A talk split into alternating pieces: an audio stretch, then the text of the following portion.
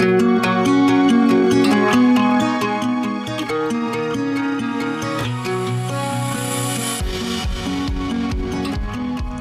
Kula, der Podcast der Culinary Ladies. Ich bin Stefanie Breuer und mein Gast ist heute die Winzerin Tina Pfaffmann.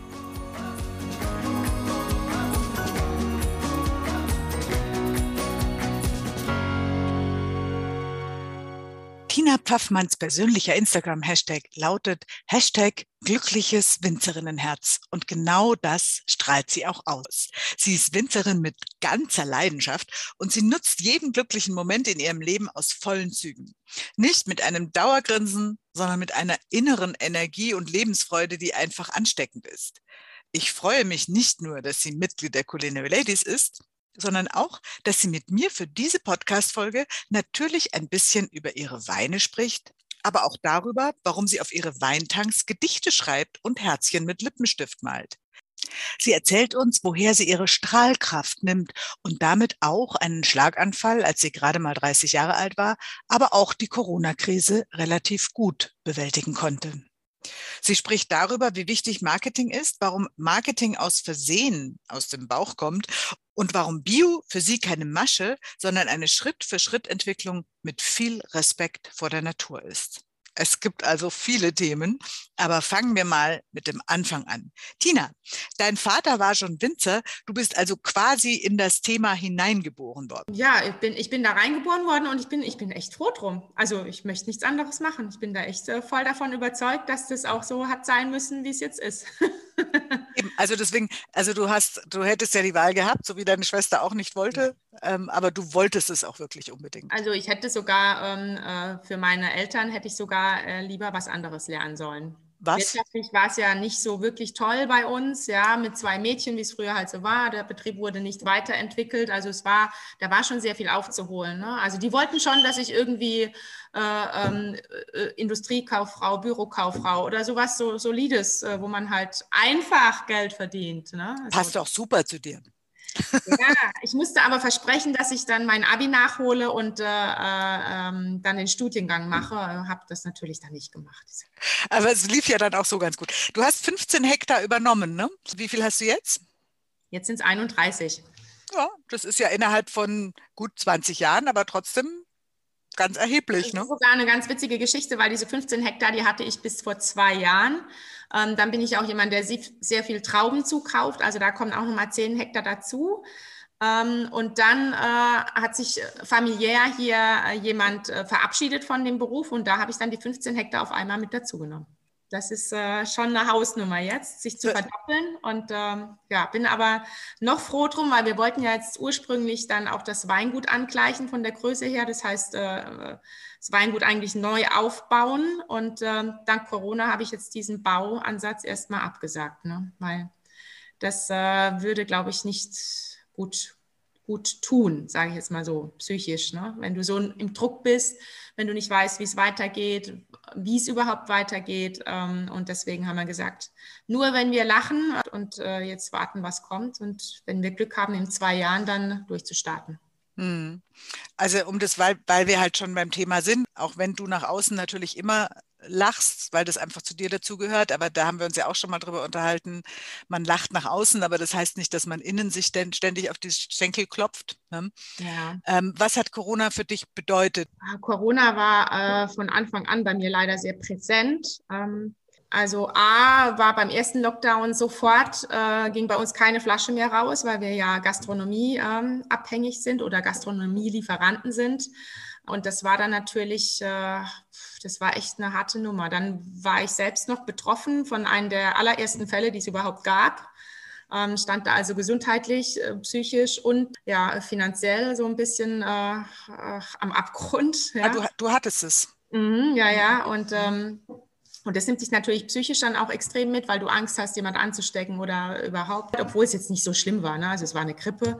Aber das Schlimmste war tatsächlich, dass die Prowein dann abgesagt wurde. Äh, ganz kurz nur, die Prowein ist die wichtigste Weinmesse in Deutschland überhaupt für alle Laien. Ne? Dass du nicht nach draußen darfst, dass du deinen Jahrgang nicht präsentieren darfst, dass du nicht erzählen darfst, was los war, was... Äh, ähm, ich lebe ja auch von den Geschichten, was ich mache und warum ich es mache und warum ich so liebe. Und deswegen bin ich ja viel draußen. Und die Prowein war dann natürlich auch so eine Abholung für mich. Ne? Dieses, das geht gar nicht darum, ob du jetzt viel verkaufst, sondern es geht darum, dass du die Leute erreichst und dass, äh, dass sie dir ein Feedback geben und dass du von der Prowein zurückkommst und sagst, das wird ein geiles Jahr, weil es liegt ja an dir, ne, was dann, äh, was du daraus machst. Aber das hattest du einfach nicht. Und ähm, also Corona war für mich ähm, ja ein schweres Ding. Also muss ich echt sagen. Dann haben wir uns äh, viele Gedanken machen müssen, was wir denn jetzt machen, um liquide zu bleiben, weil das sind ja die umsatzstärksten Monate, auch nach der Prowein. Und dann haben wir hier alles auf den Kopf gestellt. Wir haben Adressen gekauft, wir haben Mailings gemacht, wir haben Gutsausschank gemacht, vier Wochen. Ähm, und äh, ja, haben trotzdem alles, was im Keller war, abgefüllt und äh, haben äh, gut verkauft. Also wir haben den Betrieb wirklich innerhalb von drei Monaten komplett umgedreht. Mhm. Was dann natürlich auch wieder eine Geschichte ist, was, was mich froh und stolz macht ähm, weil ich natürlich auch nicht doof bin und weiß, wenn es wieder normal weitergeht, äh, dann profitieren wir extremst davon. Ja, aber es ist halt saumäßig anstrengend, mühsam und du musst immer aufpassen, dass du nicht in dieses Loch fällst. Ne? Also mhm. das ähm, und das äh, und jetzt würde ich so gerne, ich hätte so gern, dass es einfach jetzt weitergeht und wir jetzt von der ganzen Arbeit, die jetzt ein Jahr lang auf unseren Schultern liegt, quasi, dass, äh, dass uns das einfach zugutekommt. Das gebe ich ganz ehrlich zu. Da würde ich mich saumäßig drauf freuen. Ja.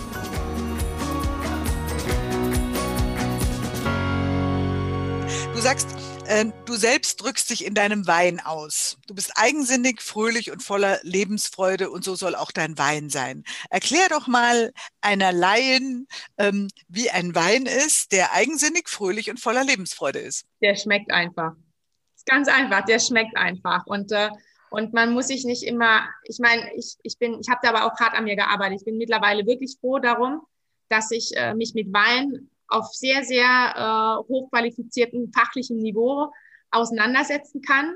Entweder mit Kollegen oder auch mit dem Wein alleine. Ich bin aber auch verdammt froh, dass ich mich einfach mal hinsetzen kann und einfach nur mal trinken kann. Also ich kann das wirklich jetzt mittlerweile komplett abschalten und den Wein einfach nur genießen. Und darum geht's aber auch letztendlich. Also die meiste Zeit soll er ja eigentlich nur ein Begleiter sein, soll dir Freude machen, soll dir schmecken und du sollst einen schönen Abend haben und äh, dich mit Leuten umgeben, die lachen und äh, dass du einfach mit diesem Wein eine, eine glückliche Verbindung hast. Und das, das finde ich ganz wichtig, weil viele Menschen äh, haben das ja auch vergessen. Ne? Die stehen ja so unter Druck und sind dann so angespannt und äh, und da kann so eine Flasche Wein, ganz ehrlich, extremst helfen. Ne? Die werden dann alle locker. Ähm, und, und den kannst du ja nicht mit einem äh, großen Gewächs kommen. Das ist viel zu kompliziert. Es müssen Weine sein, die dann einfach leichtfüßig, die fröhlich sind und, ähm, und äh, die aber trotzdem Potenzial haben, äh, um große Weine zu werden. Und äh, damit die Leute schmecken, da passiert was Besonderes. Ja, und das, ich glaube, das habe ich in den letzten Jahren ganz gut hinbekommen. Na, du sagst ja auch auf der anderen Seite eben, du bist den Weg der Qualität gegangen, der der schwierige äh, war, aber der, der, der zum Schluss mehr Spaß macht. Und die Qualität dahinter ist natürlich trotzdem wichtig. Also es gibt, sage ich mal, bestimmt auch Weine, die dem Laien auf den ersten Blick schmecken. Also wenn ich überlege, was ich so Anfang 20 so an Rotweinen getrunken habe, ja. die, haben, die haben schon geschmeckt. Werde ich jetzt nicht getrunken haben, weil ich ja dann schon immer Nein. in der Weinbranche war. Genau. Das ist dann äh, wiederum ja. was anderes. Also aber ich schon. also man hat dann am nächsten Tag auch äh, Kopfweh gehabt, aber man hat sich natürlich gedacht, das kommt halt einfach, weil man Alkohol getrunken hat. Ja, war leider also, nicht so. Ne? Ähm, das äh, würde ich heute auch nicht mehr tun. Aber wie gesagt, die Qualität ist wichtig. Aber ich finde es auch sehr schön mit dem äh, Schmecken, weil ich das auch sehr oft finde, ähm, dass die, diese zu differenzierte Auseinandersetzung mit dem Wein und auch das darüber sprechen, finde ich, das schreckt so viele Leute ab. Ich glaube, dass es deswegen ganz viele Leute gibt, die tatsächlich irgendeinen günstigen Wein trinken und den, die irgendeinen Wein kaufen, den ihnen irgendjemand mal in die Hand drückt, weil sie Angst haben, sich mehr damit auseinanderzusetzen, weil sie sagen, um Gottes Willen, da muss ich jetzt irgendwie sagen, und der schmeckt wie das Pferd unter dem Sattel nach einem Drei-Stunden-Ritt ähm, und da kommt dann noch die Note von Kastanie dazu und im Abgang spüre ich dann noch ein bisschen Pumpernickel. Ja, und deswegen ähm, äh, ist es ja bei mir auch ganz äh, wirklich jeden Tag anders. Ne? Also ich meine, wir trinken ja wirklich sehr viel Wein, Heiko und ich, Gott sei Dank. Also wir machen das ja auch aus, aus äh, Lebensfreude. Und es gibt einfach viele Tage, wo ich sage, hol mir bitte irgendwie einen Basiswein, ja. Zum Kochen zum Beispiel, ja, da brauche ich jetzt kein großes Gewächs, wo ich mich äh, mit dem Wein auseinandersetzen möchte, sondern das brauche ich dann, wenn ich gemütlich im, im Sessel sitze und, und für mich bin. Und äh, solche Weine probiere ich gerne ähm, für mich selbst oder einfach mit äh, dem qualifizierten Publikum, sage ich jetzt mal, wo ich genau weiß, okay, das äh, passt dann auch auf dem Niveau her. Aber im Prinzip, wenn du eine Runde hast oder wenn du einfach eine schöne Veranstaltung hast mit mehreren hundert Leuten, sage ich jetzt mal, ähm, dann finde ich das auch extrem spannend, wenn du die Leute mit einem leckeren Basiswein einfach, ich sage es bewusst lecker, ja, abholen kannst und die einfach nur ähm, äh, den Abend äh, dahin schwelgen und genießen können. Ne? Und das äh, schaffst du einfach mit Basiswein, die aber qualitativ trotzdem hochwertig sind. Du hast aber ohnehin ein bisschen ein anderes Verhältnis zu Wein als andere, also auch als andere Winzer. Deine meisten Weine heißen dann Riesling oder Weißburgunder oder Grauburgunder. Du hast aber auch zwei Ausnahmen. Das eine ist der obere Affolter, der mhm. einfach deswegen so heißt, weil es eine bestimmte sehr, sehr kleine Parzelle ist, äh, nach der der benannt ist. Aber du hast auch das Herzglück. Erzähl mir von dem Herzglück, den ich ganz wunderbar fand. Ja, das, das ist er auch tatsächlich. Und auch er schmeckt eher so ein bisschen leicht äh, daher erstmal und trotzdem merkt man da ganz viel Potenzial. Und wenn du den dann ein paar Jahre später dann nochmal äh, trinkst, dann äh, ist man oftmals echt äh, erstaunt, was da dann dahinter äh, steckt und was da auch rauskommt. Und Insofern ist, passt er ja tatsächlich auch super zu Hochzeiten. Ne? Erst ja. ganz leicht und nach ein paar Jahren ist man erstaunt, was da rauskommt. Genau, genau. Ja, das ist sehr gut. Das werde ich merken. Und, und das ist einfach, ähm, weil die Geschichte tatsächlich auch äh, so passiert ist. Und, ähm, und genau mit dieser Geschichte glauben es mir die Leute aber auch, ne? dass, ich, dass ich wirklich im Keller ähm, viele, viele Stunden auch für mich brauche mit meinen Weinen, wo ich äh, durchprobiere, wo ich auch einfach, einfach nur mal in Ruhe meine Arbeit äh, mache, gerade in der Ernte. Da, ich bin ja ein sehr früher, früher Aufsteher, also ich bin ja morgens um vier schon parat und ähm, brauche dann die ersten zwei, drei Stunden, bis meine Leute kommen, damit ich einfach auch Energie äh, spenden kann über diese Wochen, weil es einfach für jeden eine Knochenarbeit ist, nicht nur für mich. Und, und dann ist es einfach gut, wenn die Leute kommen und ich schon mal äh, äh mit einem Lachen im Gesicht Guten Morgen sagen kann. Und das kannst du nicht, wenn du erst aufgestanden bist. Ähm, und ich konnte schon mal was wegarbeiten und zwar ganz für mich alleine, ohne dass mich jemand ruft. Äh, weil so, das geht ja den ganzen Tag, Tina hier, Tina da und, ähm, und du einfach mal auch Ruhe in den Keller bringen kannst, damit die Weine auch mal ihre Arbeit ohne Stress machen können. Und da ist natürlich Musik auch ganz wichtig, ja. Ähm, und, und auch diese, diese Nähe zu deinen, zu deinen Weinen selbst, weil die ja in der Phase tatsächlich lebendig sind. Also die Gärungsphase das sind ja Hefezellen und das sind ja äh, Lebewesen. Und du musst die hegen, du musst die pflegen, du musst mit denen sprechen, äh, du musst sie auch begutachten oder auch mal hätscheln und, äh, und, äh, und ihnen einfach eine kleine Freude machen. Und das mache ich einfach mit. Ähm, mit Sprüchen oder mit Herzen. Äh. Und äh, ein, ein Jahr hatte ich tatsächlich dieses Statement von Charlie Chaplin zu seinem 70. Geburtstag. Kennst du das? Dich selbst lieben lernen. Ähm, da gibt es zwölf, zwölf oder dreizehn ähm, verschiedene Absätze, äh, was, was in dem Jahr auch sehr passend für mich war, ne? wo ich mich selbst äh, nochmal entdeckt habe, weil ich hatte ja mit 30 einen Schlaganfall gehabt ähm, und wo du dich einfach nochmal mit dir auseinandersetzt, ja, und, äh, und da gibt's das geht, glaube ich, jedem so. Es gibt Lieder, die dich berühren, es gibt Sprüche oder Geschichten oder irgendwelche Bücher, wo du einfach ein Zitat rausholen kannst, was dir am Herzen liegt in diesem Jahr und, ähm, und was dann aber auch gleichzeitig zu einem ganz bestimmten Tank oder Wein passt. Und das passiert mir jedes Jahr und jedes Jahr ähm, mache ich das mit einer äh, großen, großen Freude. Und du denkst immer an diesen Spruch, wenn du den Wein probierst. Immer. Und mit, mit Herzen meintest du, du hast mit Lippenstift Herzen auf die Tanks gemalt, hast genau, du Genau, ja, ja, ja, tatsächlich. Und das merkt der Wein? Ja, natürlich merkt das der Wein. Also das war, das war wirklich so. Also ich habe dann äh, mit Smileys angefangen und äh, dann irgendwann mit Herzen angefangen und dann war es tatsächlich der Lippenstift, dass der dann wirklich gerade an diesem Tag dann wieder angefangen hat zu gären. Kann natürlich Zufall gewesen sein. Ich selbst sage, es gibt keine Zufälle. Und, äh, und wahrscheinlich war das genau äh, dieser Moment, ähm, der mich dann damit äh, berührt hat, damit ich das einfach weitermache. Und das bin ich mittlerweile. Und wenn die Leute ähm, in meinen Keller kommen, dann sehen die auch die Sprüche und die fotografieren sie ab und äh, filmen sie und finden das ganz großartig. Und, und ich persönlich finde es auch ganz großartig. Ich finde es eine ganz äh, tolle Macke, weil ich tatsächlich auch äh, eine Verbindung zu meinen Weinen habe und, äh, und, und deswegen auch so bin, wie ich bin, glaube ich. Also ist einfach so. nachdem du es jetzt erwähnt hast, ähm, du hattest mit 30 einen Schlaganfall? Mhm. Also, also so ein Augeninfarkt, so einen kleinen. Okay. Äh, und bin seitdem ähm, zu 80 Prozent blind auf dem rechten Auge. Und die 20 Prozent, die ich noch habe, sind so beschattet mit so äh, schwarzen Punkten. Mhm. Also es kann durchaus sein, dass wenn ich irgendwo in den Raum reinkomme und du sitzt jetzt äh, rechts von meinem Gesichtsfeld, dass ich dich nicht sehe. Mhm. Ja, und ähm, das hat mir damals schwer zu schaffen gemacht. Ich war ja auch lange in der Uniklinik gelegen und so. Ähm, und mittlerweile gehört das zu mir und es ist einfach für mich auch so ein Warnsignal, dass wenn es jetzt anfängt, dass ich noch schlechter sehe, ähm, dass ich da einfach mal für mich dann wieder runterkomme und, ähm, und es muss gar nicht viel sein, sondern es kann einfach mal eine Stunde ein Rückzug in den Keller sein und trotzdem äh, für deine Weine da sein. Aber es ist schon wichtig, sich auch mit sich selbst zu befassen, ähm, dass man auch mit sich im Reinen ist, mit dem, was man tut, dass man da Spaß dran hat. Und, äh, und deswegen bin ich auch, glaube ich, anders als viele Winzer. Ich hatte auch äh, im Sommer ein tolles äh, Erlebnis bei uns im Gutsausschank. Da, hat, äh, äh, da hatten wir einen Musiker da, und der liebt Riesling-Schorle, wie wir alle, ja, wir sind ja Pfälzer.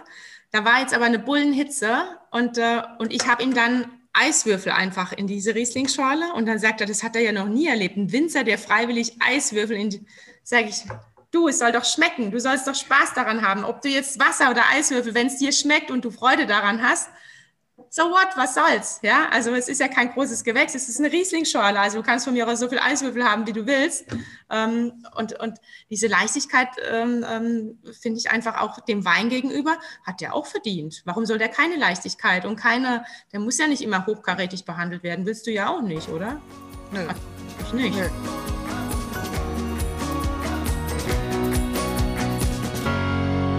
Veranstaltung mit Thomas Gottschalk. Du machst aber auch viel mit Cornelia Poletto. Du hast ähm, bei Hamburg wird Pink mit ihr auch zusammengearbeitet. Du hast mit ihr zusammen einen Wein. Ähm, es gibt bei dir auf Instagram auch tolle Bilder von dir. Du bist auch, wenn du bei den Veranstaltungen bist, immer sehr, sehr hübsch angezogen und, und strahlst total was aus. Wie wichtig ist Marketing und die eigene Persönlichkeit, wenn man Erfolg haben will als Winzerin? Das ist eine gute Frage. Ich hatte gerade gestern so eine tolle ähm, Erfahrung. Gestern war ich äh, Prüfer für die ähm, Auszubildenden, die ja gerade jetzt ihre Zwischenprüfung ablegen. Und tatsächlich wollte die Hälfte von diesen äh, Azubis, die jetzt so Anfang Mitte 20 sind, die wollten alle ein Autogramm von mir haben. und dann so, ja, und ich möchte mehr Marketing und Veranstaltungen machen, so wie Sie, Frau Pfaffmann. Und ich dann so, hm, ich mache meine Arbeit. Ja, also im ersten Step bin ich immer noch Winzerin, immer noch, weil sonst könnte ich das gar nicht so nach außen tragen. Und, ähm, und diese ganze Marketinggeschichte mit diesem großen T, ähm, das sind alles Dinge, wo ich, äh, ich meine, das, dieses große T, das gibt es ja jetzt auch schon seit 20 Jahren. Und ähm, das sind alles Dinge, wo ich mich einfach drin gesehen habe und wo ich mich wohl drin gefühlt habe und wo ich einfach anders sein wollte als alle anderen, was mir ja damals auch gelungen ist. Mittlerweile haben sie ja alle irgendwie einen großen Buchstaben auf dem Etikett. Das war, wenn ich das jetzt heute sehe, was Heiko macht, ja, das ist Marketing. Der äh, steckt Geld rein in Anzeigen, in Facebook-Werbung etc. Ja, und das, was ich mache, ist einfach nur mein Gefühl und, äh, und äh, meine Arbeit, die ich sehr, sehr liebe, nach außen zu tragen, weil die Leute einfach nicht wissen, was es heißt, Wein zu machen oder mit der Natur zu arbeiten. Es muss gar nicht nur der Wein sein, sondern die Natur, dass die Leute wieder mehr die Natur verstehen, wie man sie, wie man auf sie eingehen muss. Und das kommt glaube ich, einfach immer gut an. Und dann bin ich natürlich auch gerne unter Leuten, äh, die, die genießen und die gerne essen und gerne kochen und gerne Wein trinken natürlich. Und das sind immer sehr, sehr schöne Runden. Ich fühle mich da meistens einfach nur pudelwohl. Und ähm, äh, das ist Marketing aus Versehen, sage ich jetzt mal. Ja, ja aber mhm. gut, das gehört halt auch dazu. Ne? Das ist ja auch so, wie man ganz ehrlich sagen muss, es kann ja auch keiner beschließen, ich werde Fernsehkoch. Nein. Also, äh, das, das, kann er vielleicht beschließen und wenn er einen guten Agenten hat, kriegt er auch eine Sendung, aber im Zweifelsfall halt eine. Ja, und Thomas Gottschalk zum Beispiel, es war tatsächlich eine große Spende für die Kinderkrebsklinik in, in Freiburg. Und deswegen kam Thomas ja auch schon zum zweiten Mal, ähm, weil ich irgendwann gesagt habe, ich habe so klein angefangen, ja, hatte rote Zahlen auf dem Konto und, ähm, und bin jetzt so dankbar, wie es mir geht. Ähm, habe selbst keine Kinder und wenn jeder so ein bisschen was ab, dann können wir, können wir so viel Gutes tun. Natürlich kannst du nicht die Welt retten. Das ist jetzt einfach ein Projekt, was mich, was mich sehr berührt hat ähm, und wo auch, wo ich weiß, wer dahinter steckt und äh, dahinter steht. Das ist der Werner Kimmich, ist ein sehr alter Freund von mir. Und äh, da weiß ich, wo das Geld hinkommt. Aber ganz ehrlich, ich hätte jetzt so eine große Spende auch niemals gemacht, wenn mein Mann nicht hinter mir gestanden hat. Ne? Also das war dann, dass diese Steigerung im Marketing jetzt plötzlich so da ist, das ist natürlich der Heiko. Ne? Der weiß natürlich, was Sache ist und was du auch machen kannst.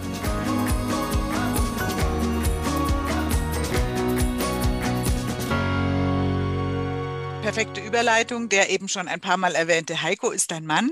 Ne? Ja.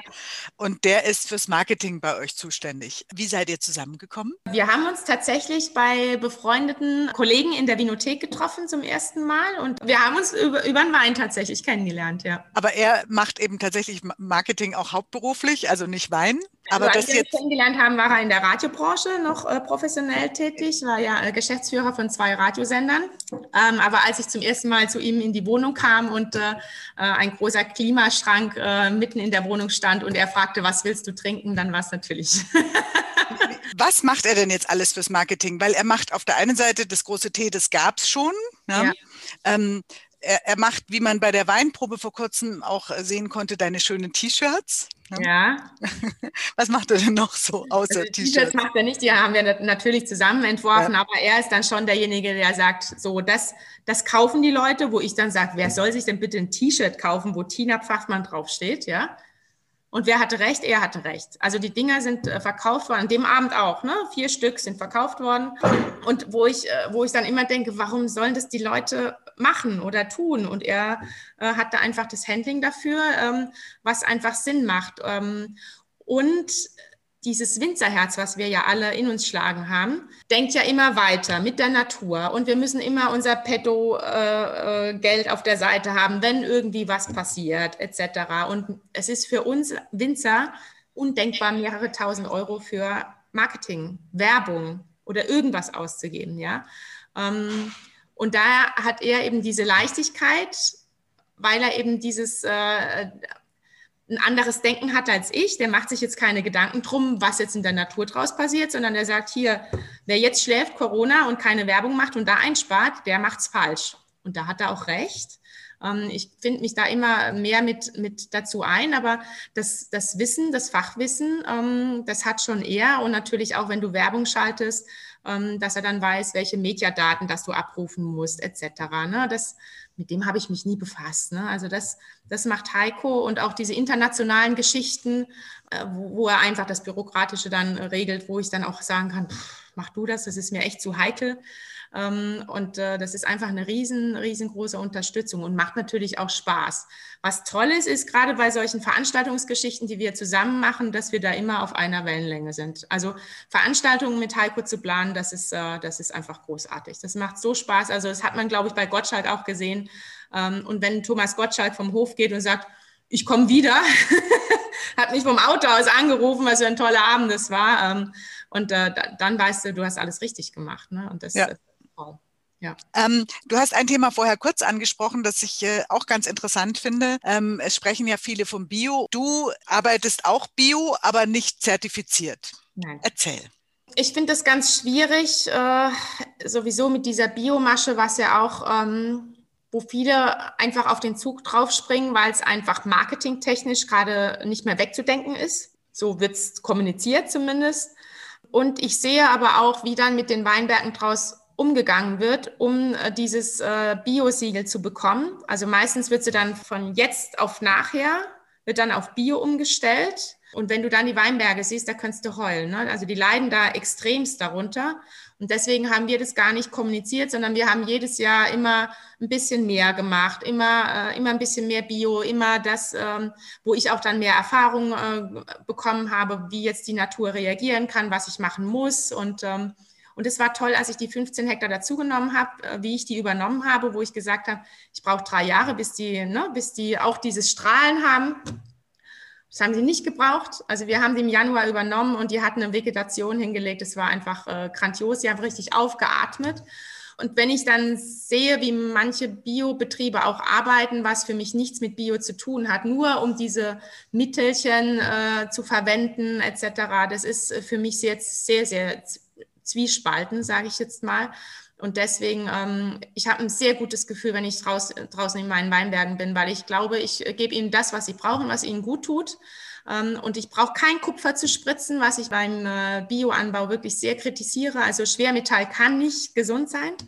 Diese Bürokratie, die verstehe ich auch überhaupt gar nicht. Und wenn, wenn mir ein Berater, der 30 Kilometer weiter weg im Büro sitzt, äh, sagen möchte, was für meine Weinberge gut ist, ich glaube, dann würde ich echt bitterböse werden. Ja? Und deswegen ähm, habe ich gedacht, ich setze mich da in gar keine Nesseln und finde es auch eigentlich schön, dass, äh, dass mir die Menschen da vertrauen ähm, dass sie es vielleicht auch spüren, weil es ihnen gut geht nach den Weinen und ähm, dass, dass es ähm, nicht das Siegel ist, was auf dem, auf dem Wein ist. Und dass ich auch diese Marketingstrategie gar nicht einschlagen möchte, sondern ich möchte einfach, dass die Leute sich damit auseinandersetzen, was ich ihnen sage, was ich ihnen vermitteln möchte und wie man mit der Natur umgeht. Und wenn es strahlende Weinberge sind, und ähm, dann kann man da nichts falsch machen. Und du siehst es meinen Weinbergen auch an. Also du kannst da gucken und äh, ähm, das ist einfach toll, so zu arbeiten und jedes Jahr ein bisschen mehr zu machen.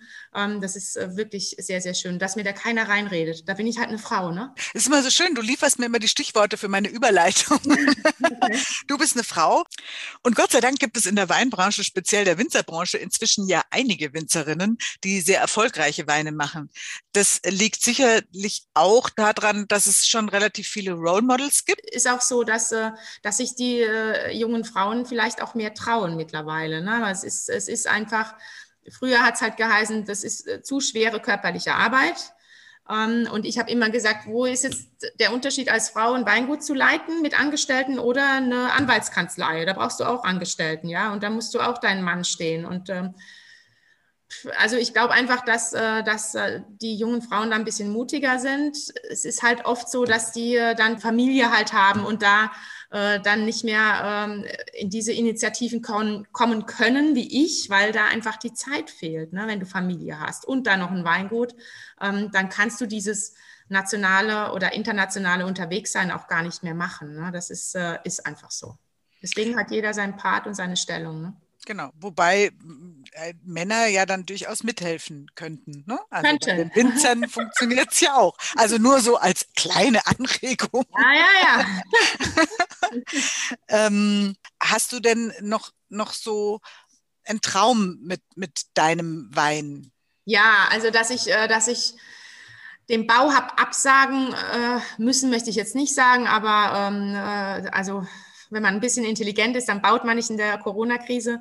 Ähm, das würde ich schon gerne, also das ist schon so ein großer Traum von mir, weil unser Weingut sehr, sehr klein ist und auch ähm, ich als junger Mensch angefangen habe mit, mit zwei Kunststofftanks, ja, und, äh, und äh, mittlerweile produzieren wir über 300.000 Flaschen aus einem Keller raus, ähm, der jetzt zwar vorzeigefähig ist, aber der jetzt nicht ähm, das ist, wo ich mich wohlfühle, sondern ich würde so gerne einfach mal ähm, so ein ich hätte so viel Potenzial in der Ernte. Ich könnte noch mehr rausholen, wenn ich einfach mal die Gelegenheit dazu hätte, wenn ich Platz hätte. Und ähm, da, das ist im Moment tatsächlich wirklich mein größter Wunsch, dass ich das noch umsetzen kann.